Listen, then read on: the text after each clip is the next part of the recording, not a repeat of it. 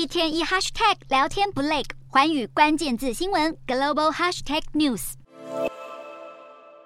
玉兔不止迎春来，对于中国外交部长秦刚来说，兔年或许也是青云直上、荣任升迁的一年。香港《星岛日报》斗大标题写着：“独家新任外长秦刚料晋升国务委员，时间点可能就在今年三月。”消息人士看出了端倪，就是天津市最近召开人大会议，选出四十名全国人大代表，里头包含秦刚。由于国务院内阁成员一般不担任全国人大代表，参加两会都是以列席身份，但是你晋升为国家领导人的内阁部长，则会在地方提名担任人大。像是五年前，时任外交部长王毅也在重庆当选全国人大代表，之后升任国务委员。不过王毅可是爬了十一年，相较之下，秦刚宛如搭上磁浮列车，短短三个月就晋升国家领导人。国务委员在国务院以及常务会议内的地位仅次于总理和副总理，跟副总理一样，都是党和国家领导人，显现秦刚有多么深得中国最高领导人习近平的高度信任。堪称骨灰级战狼的秦刚，即便面对美国的小学生，也要展现所谓的强国姿态。过去他曾多次陪同习近平出访，也在美国和中国关系飘摇之际扮演关键角色。现在就看这位习近平最亲密的助手，是否会在今年三月写下中国官场传奇。